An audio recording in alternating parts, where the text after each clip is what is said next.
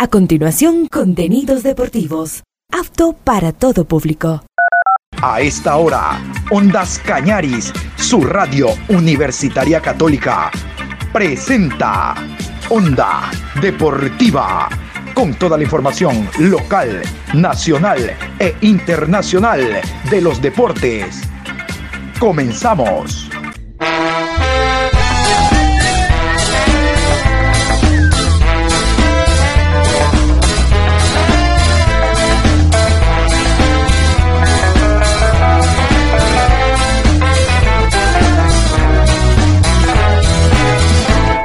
Ahora vamos a bailar para cambiar esta suerte. Si sabemos gambetear para ausentar la muerte.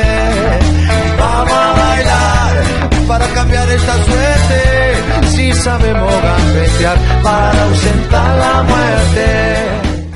Hola, ¿qué tal? ¿Cómo les va? Buenas tardes. Aquí estamos iniciando la programación Onda Deportiva a esta hora, hoy miércoles 14 de junio, programa 1120 a lo largo del día. Ya mismo juega Uruguay, ustedes saben, nos metemos ya en fecha de partidos amistosos a nivel de selecciones, fecha FIFA, todo el mundo juega partidos amistosos y la selección uruguaya juega ya mismo. Tiene dos rivales en esta fecha FIFA, Nicaragua y la selección de Cuba. Vamos a continuación a hablar de la selección uruguaya y para conocer un poco más de nuestro próximo rival en eliminatoria este año, vamos a conocer lo que está haciendo Marcelo Bielsa, el técnico argentino con la selección charrúa. Celeste luciendo en el pecho siempre se juega a ser campeón. El técnico Marcelo Bielsa confirmó su primera convocatoria de la selección uruguaya para los partidos que marcarán su debut al frente de los celestes, hoy 14 de junio contra Nicaragua y el 20 que se enfrentará a Cuba ambos a las 18 horas con 30 en el Estadio Centenario. La primera lista generó sorpresa por la cantidad de debutantes que considera para la selección mayor. La base es la selección sub-20 y tiene solamente 8 futbolistas que jugaron el Mundial de Qatar 2022. Bielsa firmó contrato con la Asociación Uruguaya de Fútbol, AUF, hasta la Copa Mundial de FIFA 2026, que se jugará en Canadá, México y Estados Unidos, y fue presentado oficialmente el 17 de mayo. En esa primera conferencia el técnico dijo que la primera convocatoria sería de futbolistas que no conoce tanto. En cuanto a los jugadores uruguayos, yo en estos momentos tentativamente he generado algunas tres jugadores por posición y en algunos casos cuatro, y en ese grupo de 33 o 40 jugadores, en esta primera experiencia, elegiré aquellos que menos conozca y de los que hay para terminar de conocer. A un jugador es necesario la cercanía de un entrenamiento.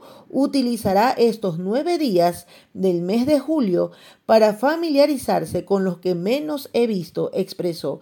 El ciclo de Bielsa en el complejo celeste comenzó la semana anterior al 17 de junio con un grupo de 18 futbolistas sparring y sin la presencia del entrenador en la cancha. En la presente semana se incorporaron futbolistas como Brian Rodríguez, Federico Viñas, Sebastián Cáceres y Maximiliano Araujo, quienes terminaron su participación en el fútbol mexicano. Bueno, pero vamos entonces con la nómina que dio a conocer Marcelo Bielsa para estos dos encuentros amistosos. Quiero que reparen en muchos jugadores que no tienen antecedente actuando con la selección charrúa de mayores forman parte de este proceso que acostumbra Marcelo Bielsa a seguir en Argentina, en Chile, recuerdan ustedes a nivel de selecciones y no se diga a nivel de clubes, donde Marcelo Bielsa tiene como idea siempre observar jugadores de cantera. Aquí la nómina de Uruguay. Celeste luciendo en el pecho siempre se juega a ser campeón. Sergio Rochet, Franco Israel, Santiago Mele, Randall Rodríguez, Bruno Méndez, Mauricio Lemos, Sebastián Boselli, Facundo González, Sebastián Cáceres, Guillermo Varela, José Luis Rodríguez, Mateo Ponte, Joaquín Piquerés, Matías Viña, Lucas Olaza, Emiliano Martínez, Fabricio Díaz, Felipe Carballo, Matías Vecino, Agustín Canovio, Maximiliano Araujo, Facundo Torres, Brian Rodríguez, Facundo Pelestri, Rodrigo Salazar, Diego Rossi, Luciano Rodríguez, Anderson Duarte, Matías Arezo, Tiago Borbas y Federico Viñas.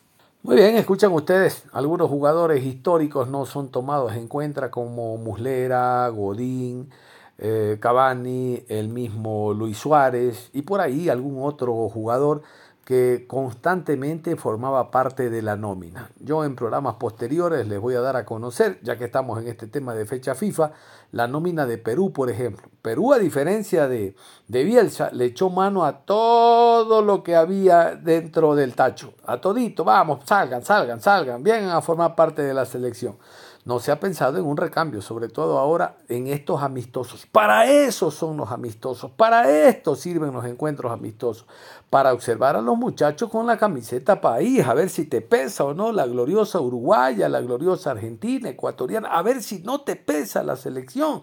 Tener sobre los hombros 12, 15, 30, 40 millones de personas que son las que están siguiendo al equipo de todos. Vamos a continuación con este primer despacho Dice este despacho que Bielsa pasó la escoba. Dice que Bielsa va barriendo eh, los jugadores que históricamente formaban parte de la selección uruguaya. Entre nosotros, creo que está muy bien. Vamos con este despacho que nos llega desde Uruguay.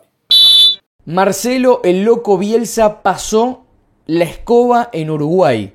Salió la nueva lista de convocados de cara a los amistosos por la fecha FIFA ante Nicaragua y Cuba que va a estar disputando la selección uruguaya y con el loco Bielsa, que después de lo que fue el fracaso mundialista de la selección celeste, llega a una selección necesitada de resultados, que necesita claramente un resultado alentador. Lo que fue el último mundial en el que compartió grupo con los dos que pasaron, que fueron Portugal y Corea del Sur, y, y justamente también con Ghana, lo dejaron afuera de la ronda de los octavos de final. En el mundial anterior había llegado incluso a los cuartos de final en Rusia cuando cayó contra Francia. Pero después Uruguay decayó mucho en su nivel. Con Diego Alonso no pudo ser el mismo equipo que, eh, anteriormente en otras ediciones había sido con el maestro Tavares. Entonces, vamos a ver ahora la convocatoria y van a notar que este es un atisbo, y se lo digo a los uruguayos, porque conozco un poco lo que suelo ver de Bielsa, que por lo general le gusta trabajar con jugadores jóvenes y con jugadores que no tengan un gran renombre, cosa que puedan salir de lo que es su zona de confort o, salir de lo que es jugar por el nombre, es como que te, te, tiro el nombre y juego, sino que a Bielsa le gusta ese tipo de jugadores los cuales no son los que se ponen solos por historia, sino que se rige exclusivamente por lo que tiene que ver por actualidad. Y ahora vamos a repasar la lista de convocados, que la tengo acá a mano, porque lo cierto es que uno no ve muchos jugadores de renombre. Y vamos a repasarla. Primero y principal, de los futbolistas más reconocidos, vemos el caso, a ver, qué sé yo, de, Sergio Roget. Después, los otros tres arqueros, para nosotros eh, es difícil de, conocerlos al resto. Eh, bueno, Sebastián Boselli ahora se lo nombra para ser jugador de River a partir de, eh, de lo que fue el Mundial Sub-20 y también lo que se ve de, él en, en, otros cotejos allá en Uruguay. El caso, por ejemplo, de Matías Viña, de Lucas Olaza, que tuvo un paso por boca, eh, Matías Vecino, Facundo Pelistri, Diego Rossi, y después, bueno, ahí queda Federico Viñas. Más que eso, más que eso, no es sumamente conocido. ¿Qué quiero decir con esto? Que el loco Bielsa pasó la escoba. Algunos porque ya se sabía y otros que no. ¿Quiénes no están en esta lista que ya Bielsa yo creo que confecciona de acuerdo a lo que piensa que puede llegar a el Mundial de Estados Unidos, México y Canadá 2026? Yo creo que ya entiende que Muslera se acabó el ciclo, Diego Godín también afuera, Martín Cáceres, el caso de Edinson Cavani y el caso de Luis Suárez, que es el que más me llama la atención de todos, sabiendo que él había dicho que no iba a continuar en la selección uruguaya, al igual que estos nombres que recién les comenté, porque se había cumplido un ciclo, porque con el Mundial de Qatar ya, después de haber quedado eliminó en primera ronda, se intuía que no iba a continuar. Este grupo de jugadores que le dieron muchas alegrías a la selección uruguaya, lo devolvieron a mundiales, ganaron Copa América allá por 2011 en Argentina, en esa final contra Paraguay del Tata Martino, pero muy acostumbrados a lo que tenía que ver con la escuela de Tavares, del maestro Tavares. Y hoy por hoy México tuvo en el medio a otros entrenadores que claramente ya no son lo mismo que lo que expresaba el maestro Tavares en su momento. Entonces, futbolísticamente, Uruguay va a tener que refundarse, porque lo que sucedió en el último mundial no dejó conforme a nadie. Uruguay es un país de 3 millones de habitantes, un poquito más, un poquito menos, que siempre exportó futbolistas de élite al mundo. Más allá de tener una liga uruguaya muy disminuida. Ya el fútbol argentino yo creo que está disminuido. Imagínate lo que es la liga uruguaya.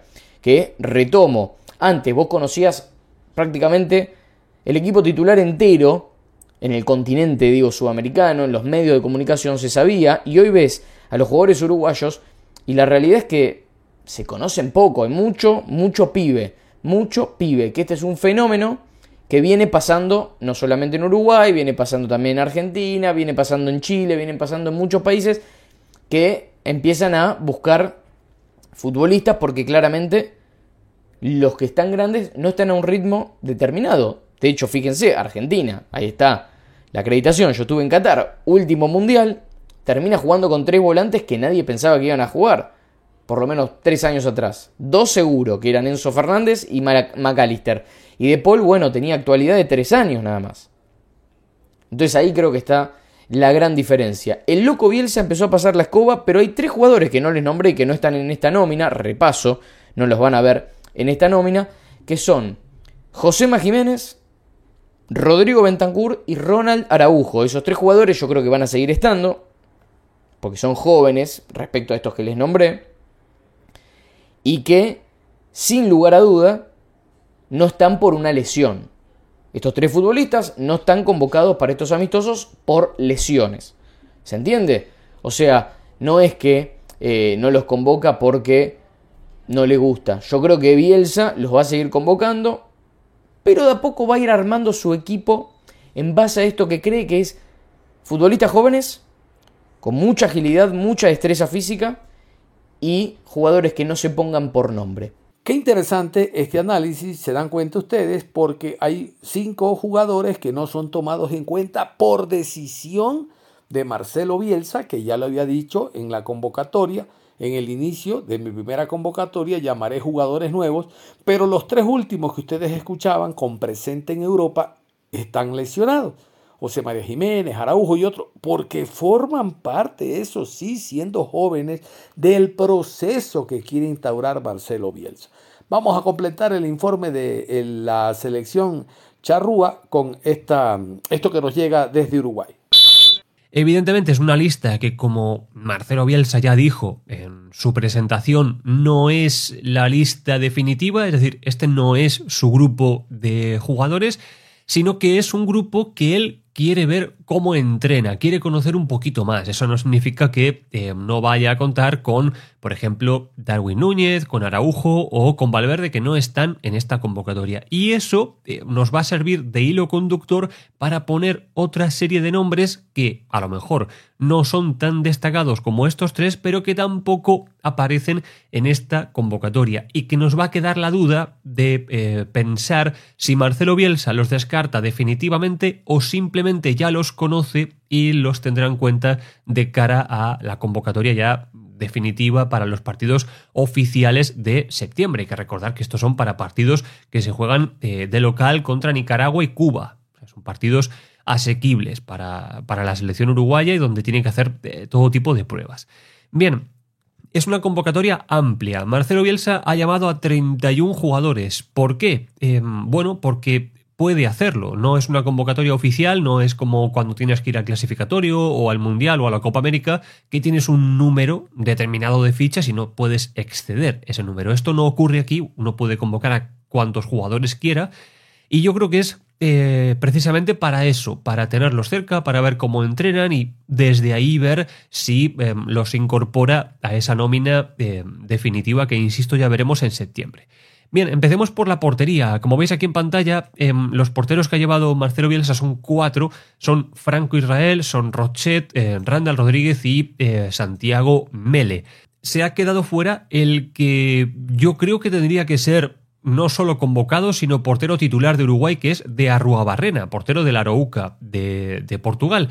E insisto, como dije antes, no sabemos todavía si Bielsa lo deja fuera porque en principio no cuenta con él o porque cuenta con él, ya lo conoce y eh, quiere dar espacio a estos que todavía pues a lo mejor no, no conoce. Coincide que eh, Rochet, Randall Rodríguez y Mele juegan en eh, Sudamérica y Franco Israel está en Europa, pero no juega. Hay muy poco que ver de Franco Israel, porque ya insisto, ha jugado un par de partidos de Champions, prácticamente me parece que fue porque Adán, que es el portero titular del Sporting de Portugal, vio una roja, entró y al siguiente partido Adán estaba sancionado y tuvo que jugar Franco Israel. Pero de primer nivel no hay mucho que ver de, Franco Israel porque es suplente. Entonces yo creo que esta es una convocatoria de eh, comprobar de manera fehaciente cuál es el nivel de eh, Mele, que juega en Unión, de Randall Rodríguez, que todavía no ha debutado a nivel eh, profesional, pero que está haciendo un buen Mundial Sub-20, en fin. Yo creo que es para ver qué es lo que viene en ese, en ese puesto que es capital el de, el de portero. Después, em, en el lateral izquierdo, la verdad que son jugadores eh, conocidos por todos, tanto Piquerez como Olaza, como Matías Viña, son jugadores de buena trayectoria que han tenido un nivel más o menos aceptable. A mí Viña mm, siempre me gustó, pero todavía no hemos analizado en profundidad esa posición del lateral izquierdo. Irá, eh, irá viniendo, yo creo que bueno, son eh, algo así como un posible fondo de armario. Me extrañaría mucho que Marcelo Bielsa no, no, contara con eh, Oliveira, el, el, lateral del Nápoles. Entonces, bueno, yo creo que esa posición más o menos está bien, es estándar. El lateral derecho coincide más o menos con lo que planteamos en el, en el vídeo que le dedicamos al lateral derecho. Yo, la verdad, que no hubiera convocado a, Guillermo Varela, como ya dije. Eh, me está gustando muchísimo lo que estoy viendo de Mateo Ponte en los partidos de, de, la sub-20.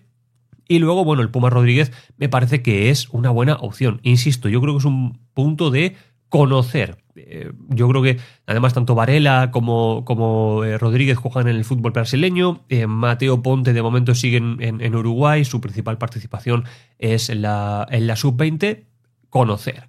Un puesto que a mí eh, me ha llamado bastante la atención es el de defensa central, y es que ha llevado a la pareja de centrales de la selección sub-20, eh, González y, Boselli, que están haciendo un muy buen papel. Em, González, que además eh, juega en el Valencia, y a mí me, con lo que estoy viendo me, me sorprende que el Valencia todavía no lo haya hecho debutar en un año en que el Valencia ha necesitado tirar de la cantera, y de hecho ha tirado de la cantera y le ha venido muy bien. Eh, lo de Boselli creo que pinta francamente bien. Ah, está haciendo una buena Copa del Mundo. Vamos a ver eh, cómo avanza en ese, en ese sentido, pero me parece que ambos dos están funcionando muy bien. Eh, Méndez y Cáceres, bueno, son opciones que estaban ahí, yo creo, insisto, de fondo de armario de los Araujo, de los Jiménez, González y Boselli son más bien a futuro. Lo que me ha sorprendido mucho es la inclusión de Mauricio Lemos, que yo la verdad lo tenía eh, totalmente perdido. Tengo un grato recuerdo de él de cuando estuvo en la Unión Deportiva Las Palmas. La verdad que ese, ese periodo yo creo que dejó muy buenas sensaciones. Eh, me parece que fue un punto muy interesante de su carrera. Sonó incluso para el Barcelona en aquel punto. Mauricio Lemos, yo recuerdo un defensor exuberante en lo físico, con muy buena salida de balón, en fin, eh, aguerrido. A mí me gustó mucho. Luego se fue diluyendo. Recuerdo un paso por el Sassuolo mm, con más luces que sombras y a partir de ese momento lo, lo perdí. La verdad, es un defensor que tiene 27 años, que está en la plenitud de, lo que puede dar como futbolista. Y a mí me ha sorprendido mucho, pero bueno, vamos a darle la derecha a Bielsa en esto y vamos a ver cómo funciona eh, Mauricio Lemos en una posición que es fundamental, que es la de defensa central, ¿no?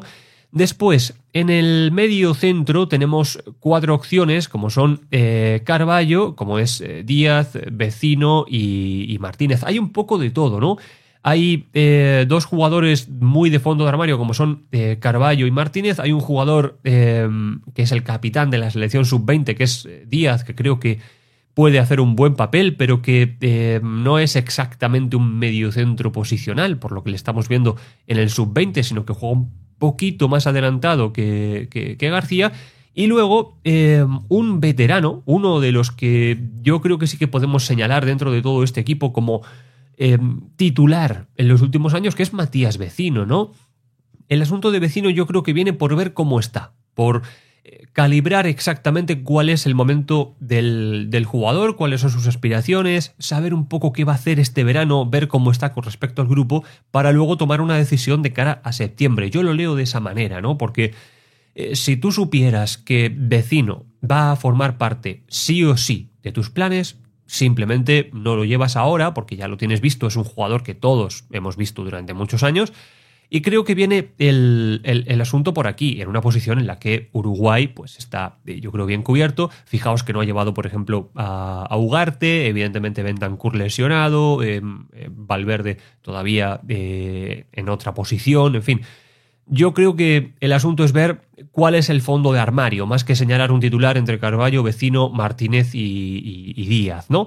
Después, em, he metido a, Zalazar un poco por delante porque em, no es un jugador de banda, no es un mediocentro, no es un interior y tampoco es un delantero centro, es un media punta, es un mediocentro muy ofensivo que en un determinado sistema te puede jugar en una banda, pero que yo creo que su hábitat natural es esta. Em, era un jugador que yo no tenía en el radar hasta que su nombre salió en algún directo. Lo he estado siguiendo en el Salque, la verdad que ha descendido con el, con el Salque, pero bueno, eso tampoco significa nada. Hay grandes jugadores que descienden, incluso aunque hayan tenido buena participación em, individual. Y lo cierto es que es un jugador de buen nivel que yo creo que Bielsa eh, busca calibrar en este momento para ver eh, cuál es el encaje que, pueda tener. En la estructura de Bielsa, este tipo de, de jugadores son difíciles de encajar porque le va a exigir mucho trabajo físico, le va a exigir que apriete muchísimo en la presión, que no solo se concentra en el fútbol ofensivo, que es una característica clásica de este tipo de jugadores, sino que también, bueno, pues apriete, participe del equipo y no negocie ningún esfuerzo. Yo creo que viene por ahí porque eh, Zalazar es el único jugador de estas características que viene en esta convocatoria. Y eso es curioso en 31 jugadores, ¿no? Ni siquiera el número ha apretado a Bielsa en ese, en ese sentido. Bien, de aquí pasamos a la parte izquierda, donde eh, tanto Araujo como Rodríguez son jugadores que yo ubico porque he estado estudiando el tema de los posibles convocados de Uruguay, pero no he visto mucho jugar. Em, yo la verdad que el tema del fútbol mexicano todavía no, no lo tengo muy, muy metido, no me parece un fútbol de, nivel, además es difícil verlo desde aquí. Eh, y luego, bueno, yo creo que son, insisto, incorporaciones para ver qué puede salir de ahí, ¿no? Yo creo que Facu Torres y, Diego Rossi son jugadores más habituados a todo esto, sobre todo Diego Rossi, ya los conocemos, son jugadores eh, de banda, veloces, muy hábiles, que creo que con Bielsa pueden ganar enteros y pueden dar un salto en, su carrera. Eh, luego en la banda derecha ocurre una cosa muy parecida, pero con dos jugadores que para mí eh, son ya destacados, como es Canovio, que tiene un paso importante por el fútbol de, Brasil en Paranaense, sobre todo por Pelistri, que me, me, parece que sí que es un jugador señalado. O sea, yo sí que creo que Pelistri, desde que lo vi jugar por primera vez, me parece que necesita eh, minutos, partidos, titularidades y confianza en un equipo, el que sea, si es el United, el United, si es otro, otro, para crecer porque tiene todas las condiciones para destacar en esa posición. Es veloz, conduce bien, técnicamente es una delicia, es muy inteligente, tiene visión de juego y tiene pase. Quizá le falta un poquito gol, eh, quizá eh, necesita un poquito afilarse en ese sentido, pero eh, yo creo que Pelistri, de lo que lleva en, no solo en banda derecha, sino en ataque, para mí es lo más destacado.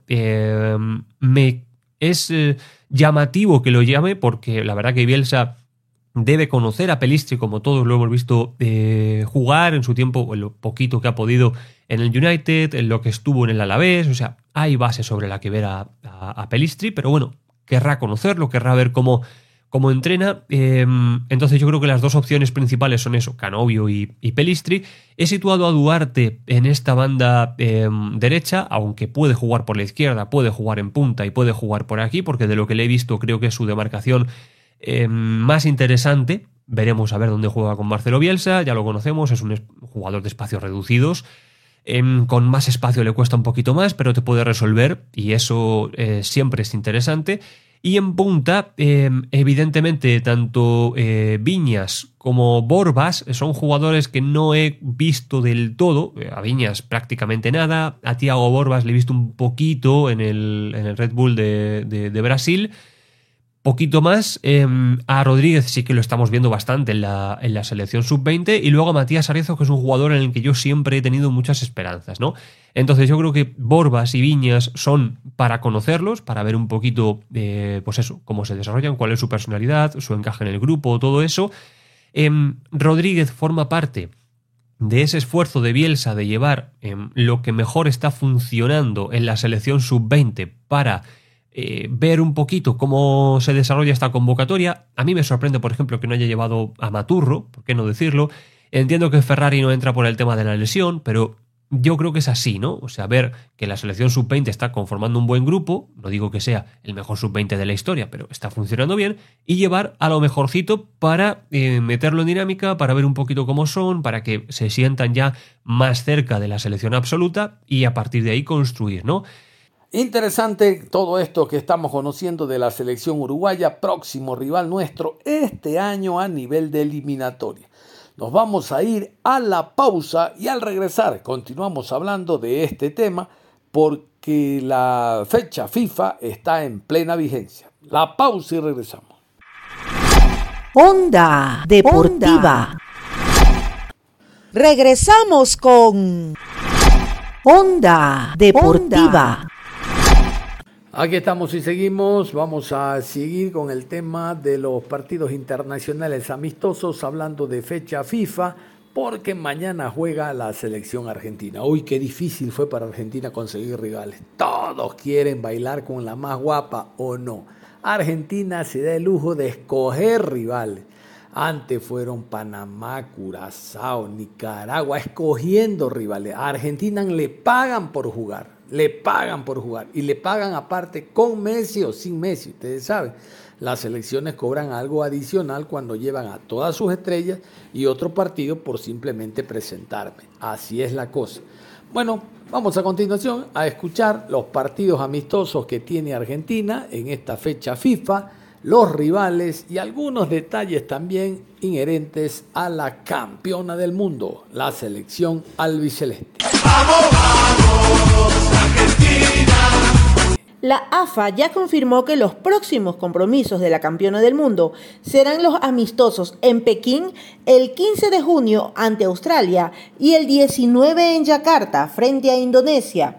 Según información, la ausencia del goleador se debe que al finalizar la temporada europea, Lautaro Martínez se someterá a un tratamiento de topillo, él disputó la final de la UEFA. Entre las novedades de la convocatoria está el regreso de Garnacho, quien no fue cedido por Manchester United para el Mundial Sub-20 y faltó en los últimos amistosos por una lesión. Además, aparecen Lucas Ocampo del Sevilla, Walter Benítez del PSB, Leonardo Valerdi del Marsella, Facundo Medina del Lens y Giovanni Simeone, campeón con Napoli. De los campeones del mundo destacan Lionel Messi y Dibu Martínez y la falta de confirmación de Franco Armani cuando todavía no se dieron los citados. Estos son los 27 convocados de Scaloni. Arqueros, Emiliano Martínez, Jerónimo Rulli y Walter Benítez. Defensores, Nahuel Molina, Cristian Romero, Nicolás Otamendi, Nicolás Tagliafico, Gonzalo Montiel, Germán Pesela, Leonardo Valerdi, Facundo Medina, Marcos Acuña. Mediocampistas, Rodrigo de Paul, Leandro Paredes, Guido Rodríguez, Alexis McAllister, Ezequiel Palacios, Enzo Fernández, Giovanni Lochelso, Tiago Almada. Delanteros, Lionel Messi, Ángel Di María, Alejandro Garnacho, Nicolás González, Julián Álvarez, Lucas Ocampo y Giovanni Simeone. Ahí estaba la nómina en general, la nómina de la selección argentina, a priori, y desde este lugar nosotros podemos destacar tres cosas. La primera, que no está Armani, arquero. Bueno, ha de ser porque no llega por su edad al próximo Mundial, donde Argentina de seguro estará. Eh, otro punto interesante de destacar, lo de Garnacho. Aparece este muy buen delantero, joven, que no tuvo presencia dentro de el mundial que se desarrolló en Argentina, una ausencia notable eh, por parte de la eh, selección albiceleste, y lo de Lautaro Martínez, quien por lesión, miren ustedes, no ha estado convocado ahora. Vamos con este primer despacho. Aquí está la nómina, pero con un pequeñito análisis sobre lo que ofreció Scaloni, ¿no?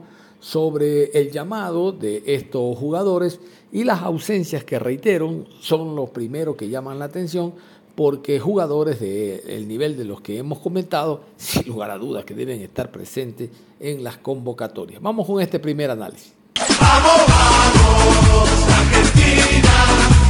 Salió la lista de convocados de la selección argentina, los campeones del mundo, para la gira de Asia que será en unos días, en donde enfrentaremos a Australia y a Indonesia. Acá les dejo la lista completa para que vean a todos los jugadores y vamos a ver las principales novedades. En el arco vemos que tenemos a Walter Benítez, de gran presente en el PCB, y la ausencia de Franco Armani, quien está bajo nivel en River y creo que por eso se debe su ausencia. En la defensa, recordemos que Lisandro Martínez sigue lesionado, por eso no está convocado, y tenemos la inclusión de Leonardo Valerdi, el actual jugador del Olympique de Marsella. Vuelve Lucas Ocampo, que está volviendo a un buen nivel en el Sevilla después de un mal paso por el Ajax, así que vuelve a la convocatoria argentina. No está Pablo Dybala, que está arrastrando una lesión, está jugando poco y nada en la Roma, por eso no lo convocan a esta gira en Asia. La gran presencia es la de Alejandro Garnacho, que será convocado y seguramente sume minutos en estos dos partidos que se vienen en el mes de junio para la selección argentina. Otro gran ausente es Lautaro Martínez, quien se va a realizar un tratamiento en la rodilla para estar bien ya en la siguiente temporada, por eso no está convocado y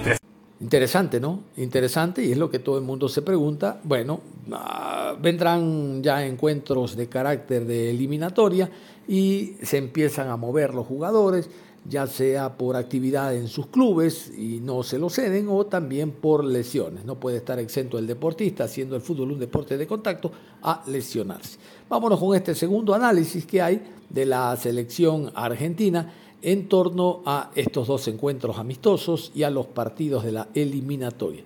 Cabe recordar que el primer encuentro de Argentina en la eliminatoria, el estreno de la corona oficial como campeón del mundo será ante Ecuador. Ya está confirmado que será en el estadio de River Plate, en el estadio Monumental. Vamos con este despacho, este análisis también interesante sobre la selección albiceleste. ¡Vamos, vamos, Argentina!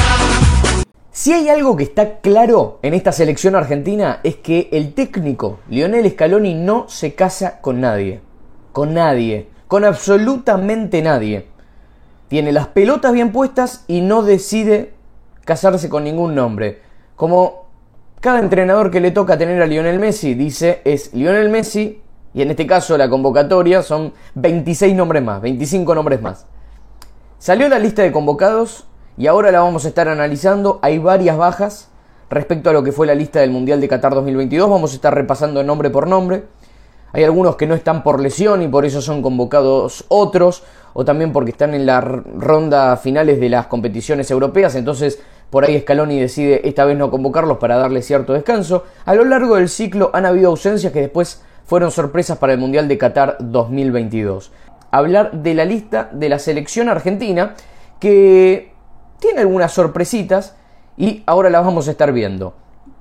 Estos son los convocados. Como primera medida quiero hablar que no hay jugadores, por lo que yo estoy viendo, prácticamente, no hay jugadores que estén en el fútbol local, que estén en el fútbol argentino. Emiliano Martínez, Jerónimo Rulli eh, y Walter Benítez, los tres arqueros, y acá ya se presenta el primer cambio. Que Walter Benítez era un arquero que, no sé si ustedes recuerdan, hace uno o dos años atrás era muy pedido por su buen nivel que estaba teniendo en Francia, eh, hoy está jugando en la Eredivisie, en la, en la Liga de Holanda o de los Países Bajos, está en el PSV Eindhoven y que eh, está nuevamente en los planes de la selección argentina el ex arquero de Quilmes, jugó en Quilmes. Pero el que no está es Armani, que yo había dicho en mis redes sociales en los últimos días, porque voy a empezar ahora a hacer análisis un poquito más extensos acá en YouTube. Tengo ganas de hablar más acá en YouTube que incluso, no les voy a mentir, se monetizan los videos de YouTube en TikTok e Instagram, que subo muchos análisis de cada uno de los partidos, que es más rápido hacerlo incluso por ahí, eh, no monetiza. Así que eh, estamos haciéndolo por este motivo. El primer ausente, Franco Armani, que yo venía diciendo que me parece que Armani ya cumplió un ciclo en la selección argentina, que es un arquero que en River no le está yendo bien, de hecho pudimos ver lo último que hizo ante Sporting Cristal, se equivocó, fiero, fiero, eh, le regala un gol al equipo peruano, viene cometiendo varios errores. A mí el presente de Armani no me gusta para nada, entonces creo que está bien que lo haya convocado Walter Benítez o a otro arquero que podía dispensar, pero se entiende que el orden es Dibu Martínez, Jerónimo Rulli, Walter Benítez. Después pasamos a la defensa. Los laterales por derecha, Nahuel Molina, Gonzalo Montiel también son los de Qatar, Germán Pesela y Cuti Romero, Nicolás Otamendi y acá faltaría Lisandro Martínez, que no está convocado, eh, convocado nuevamente Leo Valerdi y convocado Facundo Medina del Lens. Facundo Medina que estuvo, que no estuvo, que estuvo, que no estuvo, que estuvo, que no estuvo. Bueno, Facundo Medina vuelve a estar convocado. Quien no está eh, en esta nómina es Juan Foyt, tampoco. Que habrá que ver qué sucede también con, con Juan Foyt porque en Qatar no tuvo mucha participación. Ese es el atisbo que a mí me, llama la atención, que es jugadores que en Qatar no tuvieron mucha participación, entonces ahí está el punto de análisis. Y después Nicolás Tagliafico y Marcos Acuña. Marcos Acuña que, bueno, fue expulsado insólitamente en las semifinales de la Europa League y va a estar con la selección eh, argentina. Después, en el mediocampo, Leandro Paredes, Enzo Fernández, hasta ahí estamos bien. Guido Rodríguez también de Qatar, Rodrigo de Paul de Qatar, Ezequiel Palacio de Qatar, Alexi McAllister estuvo en Qatar, Tiago Almada estuvo en Qatar, vuelve Gio Lo Celso, vuelve Gio Lo Celso, y quien no está presente es el Papu Gómez. Atención con esto, pero el Papu Gómez no tuvo prácticamente actividad durante estos primeros 5 meses barra 6 del año. Eh, desde el Mundial de Qatar tuvo ese problema eh, físico que no lo dejó jugar varios meses. También se habló toda esta cuestión de la magia negra y por qué no vino al festejo de los campeones del mundo tanto en River como en Santiago del Estero con su familia. Bueno, hay que ver qué sucede con el Papu Gómez. Yo creo que no va a volver a la selección argentina también por por lo que fue su nivel en el Mundial de Qatar. Me parece que el Mundial del Papu no fue el mejor, no fue un buen nivel. De hecho, Scaloni lo pone como titular y después, al igual que Leandro Paredes, se da cuenta que Leandro era el jugador número 12, el Papu ya no estaba para hacer la función que tenía que hacer y puso a tres jugadores que volaban. Enzo Fernández, Rodrigo de Paul y Alexis McAllister. Que veremos si el Colo McAllister, el Colito en realidad, eh, finalmente ficha por el Liverpool. Y después ahí está Lucas Ocampos, que yo creo que se mete en la nómina porque no está eh, Ángel Correa, no lo vemos Alexa Lorenzo de Almagro. Eh, después lo vemos Ángel Di María, que hay que ver qué sucede en la Juventus. Leo Messi, nada que decir. Julián Álvarez, Giovanni Simeone, Alejandro Garnacho y Nico González. Bueno, recordemos que Nico González en realidad eh, estaba convocado al Mundial y se mete por él Angelito Correa. Alejandro Garnacho, digamos que sería el reemplazante lógico de Dybala. Y después tenemos el caso de Gio Simeone, que sería el reemplazante lógico de Lautaro Martínez. Esta es la convocatoria de Lionel Scaloni de la selección argentina. Es, por así decir, una convocatoria lógica dentro de las ausencias, porque Lautaro Martínez también se tiene que recuperar de una lesión que lo está quejando y también entienden que va a tener que estar disponible para la final de la Champions ante el Manchester City, al igual que Julián Álvarez, pero Julián, después de la Champions con el Manchester City, que se juega el 10, se va a ir a jugar la gira del fin de semana siguiente. Entonces, habrá que ver si a Lautaro Martínez eh, lo están queriendo cuidar de alguna forma porque tiene, creo que un problema en uno de sus tobillos. Entonces, de a poquito y sin arriesgarlo lo quieren ir llevando, tomando en cuenta esto que la competencia en las ligas europeas cada vez es más feroz, es más fuerte. Son muchos los partidos que tienen un año calendario, creo que hasta hace poco, no sé si en el 2022 hubo 70 partidos. Una locura. En resumen, y para que se entienda, desde mi opinión, me parece una buena convocatoria de Scaloni, me parece que Alejandro Garnacho tenía que estar en la selección argentina, iba a estar en el sub-20, pero el United no lo, dejó, no lo dejó viajar. Me parece lógico que haya ciclos cumplidos después del Mundial de Qatar. Me parece sumamente lógico. O sea, yo insisto, Armani, Armani es el tercer arquero. En su momento fue el primer arquero de Scaloni. ¿Importa el tercer arquero? Y sí, porque hoy tenés arqueros argentinos, como hace mucho tiempo no le pasaba a la selección, hasta antes de ganar la Copa América, de encontrar arqueros que le rindan. El último arquero que yo recuerdo que le había rendido a la selección era Chiquito Romero.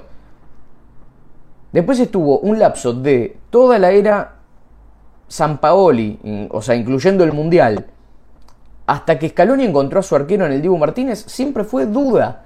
Armani tuvo una buena Copa América en 2019, hasta ahí, atajó un penal contra Paraguay, me acuerdo que lo hizo hacia la hinchada, pero nunca terminó de asentarse. Un Armani que es top 3 de los mejores arqueros de la historia de River, porque le dio todo a River, pero bueno. Veremos qué sucederá. Lo cierto es que Argentina va a esta gira por Asia, contra Indonesia y contra Australia. Y me parece que es una buena medida como para empezar a ver nuevos jugadores. ¿Se acuerdan cuando se jugaban amistosos en Singapur, en Hong Kong? Bueno, vamos a ver seguramente contra un equipo contra Indonesia, que Argentina veremos si le podrá ganar 6-7 a 0. Y después contra Australia, que Argentina ya se enfrentó en el Mundial de Qatar en octavos de final, no hay que olvidar eso, y que eh, fue un rival mundialista, entonces es una buena media. Yo creo que Argentina se tiene que preparar de cara a la Copa América y de cara al Mundial 2026 contra rivales fuertes. Muchos me podrán decir, no, Diego, pero pará, escúchame. Argentina, de cara al Mundial, jugó contra Honduras, contra Jamaica, contra Emiratos Árabes. El primer partido fue con Arabia Saudita y sin embargo salió campeón del mundo. Sí, porque el nivel de esa selección argentina era muy bueno, pero no quiere decir que se pueda mantener en el tiempo. De hecho, yo no sé si Argentina va a poder mantener ese invicto de treinta y pico de partidos, que lo perdió con Arabia Saudita. Y que ahora, bueno, lleva ocho partidos, porque desde la segunda fecha con México, Polonia, eh, Australia, Países Bajos, Croacia y Francia, y ahora le ganó en los últimos dos partidos, mira, ya me, olvidé incluso hasta de los rivales, Panamá y Curazao. Bueno, ya tiene 8, partidos al hilo que no pierde. Le faltan todavía 30 eh, más para que pueda llegar a ese, ese récord. Igual, no importa el récord, lo que importa es que Argentina juegue bien y que llegue a instancias finales. Ya no digo salir campeón. No hay que seguir exigiendo eso de salir campeón. Eso también me parece que hay que parar un poquito el carro. Y vamos a continuar con esta previa del choque que se va a jugar entre Australia y Argentina, Argentina-Australia. Vámonos con la previa, todo lo que se dice antes de este compromiso. Luego yo les voy a contar la posible alineación y los antecedentes. La estadística es importante para conocer cuántas veces se han enfrentado, cómo anda el tema de partidos ganados, empatados y perdidos, siempre hablando de la selección sudamericana la campeona del mundo. Vámonos con la previa de lo que significa el Argentina-Australia. ¡Vamos, vamos, Argentina! Albicelestes y soqueros volverán a verse las caras tras el partido que disputaron en el Mundial de Qatar 2022. Lionel Messi volverá a ver acción con albiceleste tras culminar la temporada con el PSG. Este jueves 15 de junio se llevará a cabo el amistoso internacional entre Argentina y Australia por la fecha internacional FIFA. La selección de Argentina volverá al ruedo luego de afrontar dos amistosos en su país ante Panamá y Curazao, en los que realizó una fiesta a lo grande y presentó la Copa del Mundo ante sus miles de hinchas. En esta ocasión, los dirigidos por Lionel Scaloni realizarán una gira en Asia en la que enfrentarán a Australia e Indonesia de cara a las eliminatorias rumbo al Mundial 2026. Interesante conocer todos estos detalles del encuentro. Ahora vámonos con la alineación. Esta ya no es posible, es prácticamente la alineación que Lionel Scaloni va a poner en el terreno de juego. Hay que destacar que Argentina, siempre recuerde, es la campeona del mundo. Por lo tanto, el tema mediático y la visión que se tiene a nivel del planeta hacia la selección argentina es básica, es total. Les cuento que este partido va a ser transmitido para muchísimas cadenas a nivel mundial porque no solo hablamos del campeón del mundo, sino que tiene al mejor jugador actualmente de este deporte que es Leonel Messi. Vamos con la alineación argentina. ¡Vamos, vamos, Emiliano Martínez, Nahuel Molina, Cristian Romero, Nicolás Otamendi, Nicolás Tagliafico, Rodrigo de Paul, Enzo Fernández, Alexis McAllister, Lionel Messi, Gio Simeone y Ángel Di María. Ahí está la estadística a continuación. Es importante siempre conocer partidos de carácter oficial y amistoso. Sí, también ha habido partidos oficiales por el tema repesca y amistosos tanto en eh, Sydney como en Buenos Aires y en algunos lugares donde se han encontrado estas dos selecciones. Nosotros, cabe recordar, jugamos ante Australia dentro de lo que significó los eh, dos primeros partidos de Félix Sánchez, el técnico español. Los dos partidos fueron en Australia, Sydney y Melbourne. Eh, los resultados realmente no interesan mucho, sobre todo cuando llega un nuevo técnico como el nuestro, el español Sánchez, y empieza a conocer en la cancha a los jugadores. También enfrentamos a Australia nosotros, ahora Argentina. Aquí está la estadística, escuchemos. ¡Vamos, vamos, Copa de Oro Bicentenario de Australia, 14 de julio de 1988, Argentina 1, Australia 4. Partido amistoso del 18 de junio de 1992. Argentina 2, Australia 0. Repechaje Mundial 1994, 31 de octubre de 1993. Argentina y Australia empataron a 1. Repechaje Mundial 1994, 17 de noviembre de 1993. Argentina 1, Australia 0. Copa Provincia de Buenos Aires, 30 de junio 1995, Argentina 2, Australia 0. Copa FIFA Confederaciones, 18 de junio de 2005, Argentina 4, Australia 2. Partido amistoso 11 de septiembre 2007, Argentina 1, Australia 2. Mundial de Qatar 2022. 3 de diciembre de 2022, Argentina 2, Australia 1. Y antes de cerrar vamos a escuchar brevemente a Lionel Scaloni que brindó esta rueda de prensa dando detalles del encuentro ante la selección de Australia. ¡Vamos, Comparte algunas palabras eh, de la preparación del equipo. Ah, sí. Bueno, estamos bien. Eh, es un es un partido interesante, lindo para jugar contra un, muy buen rival.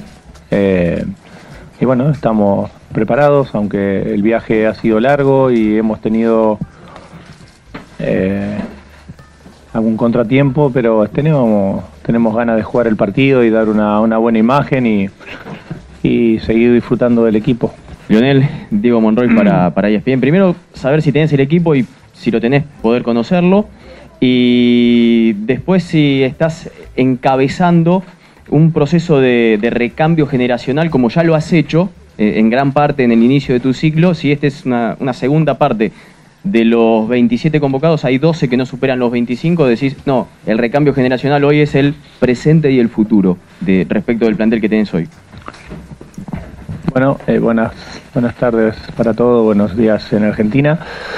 Eh, el equipo todavía no, pero, pero más o menos es, el que es el que terminó jugando el mundial. Tengo que ver a ver cómo cómo está Julián. Eh, llegó hoy, viene viene viene de festejo merecidamente y, valoraremos de hacerlo jugar o de inicio o en partido jugado y eso cambiará un poco eh, la manera, no la manera de jugar, sino un jugador o dos, pero el equipo va, a estar por ahí.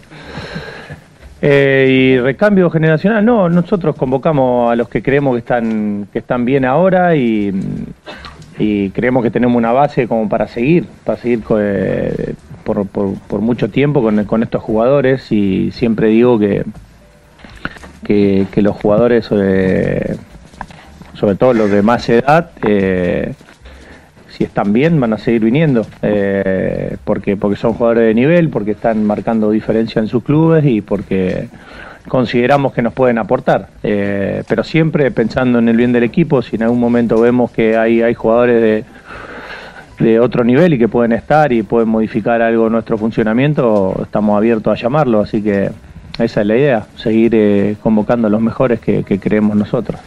Lionel, buenas noches, acá estamos en vivo para Teis Sports. Justo cuando arrancaste a viajar para acá, eh, Leo Messi estaba definiendo su futuro, quizás lo tenía claro pero no lo había comunicado y, ya se sabe que va a ir al Inter de Miami, lo dijo él. ¿Qué pudiste hablar? ¿Qué te genera ese cambio? ¿Qué pensás acerca de eso? Y en segundo lugar, bueno, hace poco leo también de una entrevista a una televisión, a un canal chino, y dijo algo que ya venía diciendo ante el Mundial, que él creía que no iba a llegar al próximo Mundial. ¿Qué te generan esas dos cosas o qué pensás vos? Bueno, la primera, contento de, que eh, eh, haya decidido para irse a jugar a, un club que creo que y una ciudad que creo que lo va, lo va a tratar de maravilla, que va a estar bien y que va a ser feliz eh, jugando al fútbol, que es lo que todos queremos. Más allá de, la liga que sea, del país que sea, creo que, es importante que él se sienta bien en, la ciudad y en el club y creo que ahí va a tener las condiciones para que, para que la pueda pasar bien, que de eso se trata y se lo ha ganado y lo tiene bien merecido. Y su declaración me parece muy prudente, eh, de, un, tipo que, no que no vende humo y que no miente, o sea, la realidad es que va a ir eh, viendo y cómo se va encontrando vamos a ir decidiendo y, creo que es, lo lógico. Eh, falta tanto para Mundial que pensar que eh, más allá no tiene sentido. Y él como es muy prudente dice eso y me parece muy lógico. Ya después con el paso de, esto, de estos meses, y este tiempo, veremos si se va encontrando bien y si tiene ganas, que lo importante es que tenga ganas, no hay otra, no, no, no pasa por otro lado, que tenga ganas, se sienta bien, porque jugar al fútbol sabrá hoy y dentro de 10 años, eso, es evidente. De esta manera cerramos la programación deportiva a esta hora de la tarde. No se cambie, ya está lista Isis Bonilla con el resumen de noticias, actualidad, tercera emisión. Nosotros en Deporte nos reencontramos en cualquier momento. Un abrazo.